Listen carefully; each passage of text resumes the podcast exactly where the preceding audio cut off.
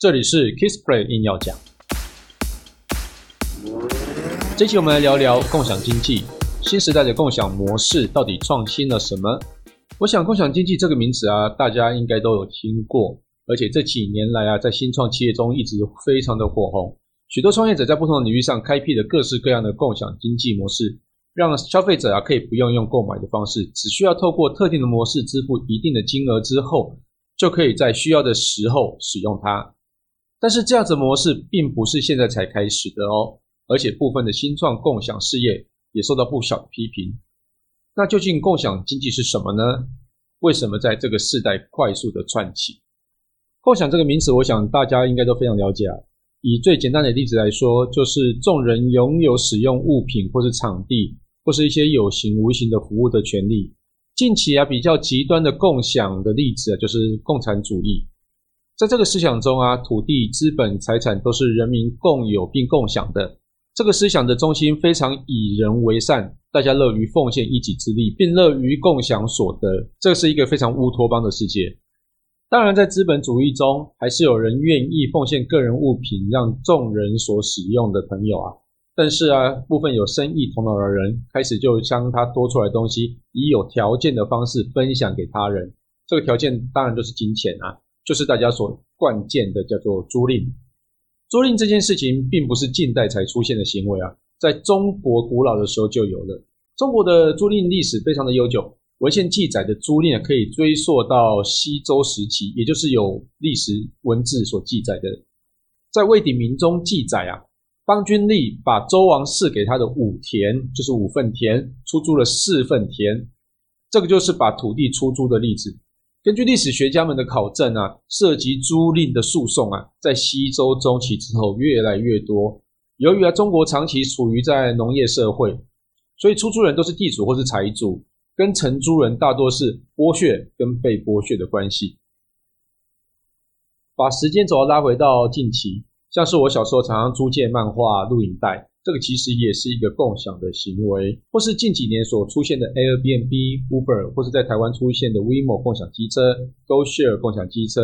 这些共享行为的差异啊，只是在时代的不同、规模的不同与服务的不同而已。透过我们前面所说的啊，大家可以知道租赁这个行为是历史非常悠久的，但是却在这个时代啊发光发热。难道只是换上了“共享”这两个字就变成很潮，所以变流行了吗？我们可以直接从租赁这个优点来看看。对于承租人来说，承租人就是要去租别人东西的人。租赁的优势啊，在于你可以用相对于购买更低廉的价格，在你需要用租赁品的时候使用它。这句话的意思就是说。呃，当我想要去看漫画的时候，但是我又没有钱看漫画，没有没有钱去买一本漫画，这个时候呢，我可以就到租赁的租漫画的公司去跟他租一本漫画，因为买一本漫画可能要一两百块吧，那租一本漫画可能只要十块钱，我就可以用这么相对低廉的价格去租漫画。在承租的时候啊，你不需要承担租赁品的例行维修跟保养，或是提供空间来做存放。以我们刚刚讲的租漫画来说好了，租漫画的时候，你只要确保你在阅读承租的这段期间呢，不要把书本弄坏，还给他就好了。但是他在保养的保管的期间啊，就是放在他的书架期间被蛀虫咬的啊，或者是说哦不小心漏水把漫画弄湿了，你都完全不用负这样的责任。而且更棒的是啊，你不用在家里订了两个书柜来去收藏你的漫画。对于居住空间比较狭窄的朋友啊，这个是一个非常棒的一个服务。那对于出租人有什么好处呢？以个人出租的角度来说啊，能够在物品购买的闲置期间提供给他人使用，换取一定的收入，这个就是非常棒的好处了。以租赁的公司立场来看，虽然我取得这个物品的购得成本是相当高的，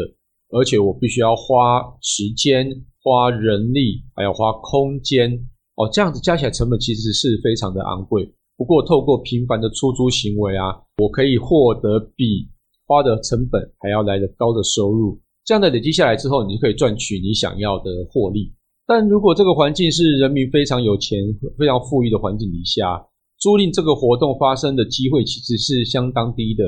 因为拥有权就是拥有这个物品的权利啊，跟物品的占有欲，对人们来说吸引力真的是相当的高。也就是说啊，你具备购买房子的能力，而且在手头上也是蛮充裕的，你应该会去购买房子，而不是去租房子。如果你有钱去买车，你也有地可以停车，你应该也不太会想要去租车。所以在极为富裕的环境底下，这个行为我觉得是相对发生机会相对少的。那在这个时代啊，共享发光的原因是什么呢？大环境的经济状况并没有随着人们的欲望提高而提高，这其实是主要的原因。随着更多新型态的装置跟服务出现啊，生活品质跟要求越来越提升，所以你花费也越来越高。在收入并没有随着物欲高涨而提高的时候啊，租赁它就变成一个很好的选择。其实现在的环境跟我们小时候的环境真的相差非常多。我们小时候的物欲大概是什么呢？买漫画书，玩任天堂。还有去购买任天堂的卡夹，顶多去买游戏攻略吧。我大概想到的是，大概是这一些。那现在呢？我想大家应该非常清楚，以智慧型手机为例啊，每一个月都在出新的智慧型手机，而且智慧型手机上的功能越来越多。所以你手上的智慧型手机过了一年，或是甚至两年之后呢，你的手机就变成古董了。很多的服务可能就无法去使用了，或者说新形态的服务，你的手机就没有办法去匹配了。所以你一两年就要花钱去更新你的手机。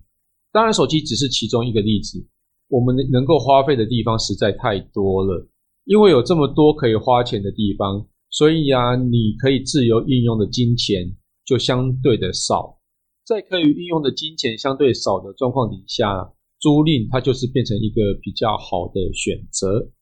另外一个让共享发光的原因呢，其实就是行动网络啊、智慧型手机，还有行动支付的兴起，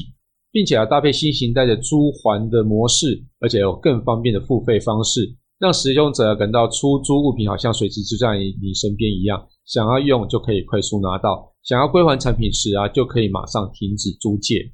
我们以台湾越来越盛行的共享机车 WeMo 为例啊。这个就是一个非常好的新形态共享租赁的模式。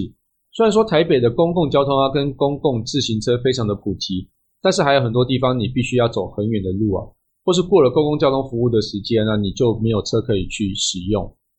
WeMo 的服务啊，只要你在手机上的 App 注册跟绑定信用卡之后呢，就可以利用 App 上所提供的地图，找到停在你附近的 WeMo 机车，归还的时候也只要停在合法的停车格内，就可以进行还车。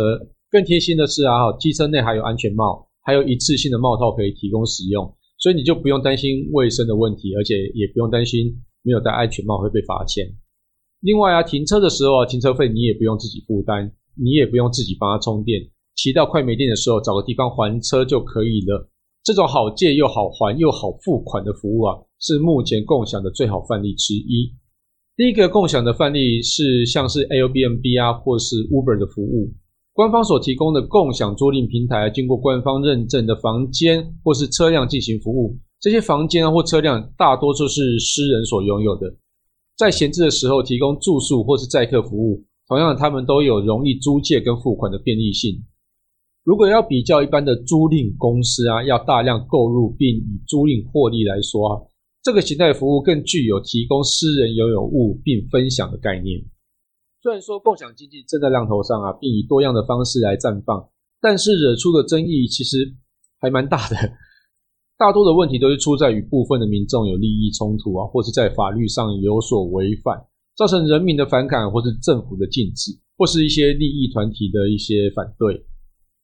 许多共享平台都是跨国企业啊，当服务在每个国家刚开始的时候，虽然服务的内容跟利益是还蛮好的。但如果没有先做好落地前的沟通啊，或是了解与准备，都很有可能踩到非常大的地雷。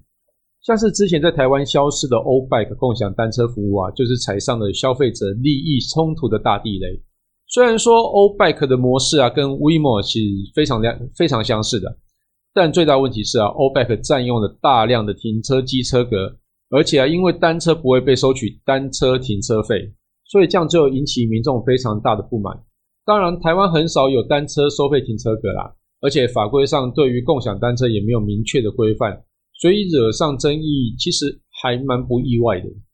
无论是共享啊，或是租赁啊，在利益上绝大部分都是非常的良好，除了让人们可以用更轻松、更无负担的使用出租品外呢，共享还能达到降低资源浪费。不过，新创企业不能打着创新的名号就无限上纲挑战地方的法律，或是挑战人民的感受。一旦违背了最基本该遵守的分际之后啊，再好的理想跟目的啊，都只是毒药。另外，我觉得政府应该也要加速相关法律的制定啊，让利益良好的新模式可以以合法合理的样貌服务更多的民众。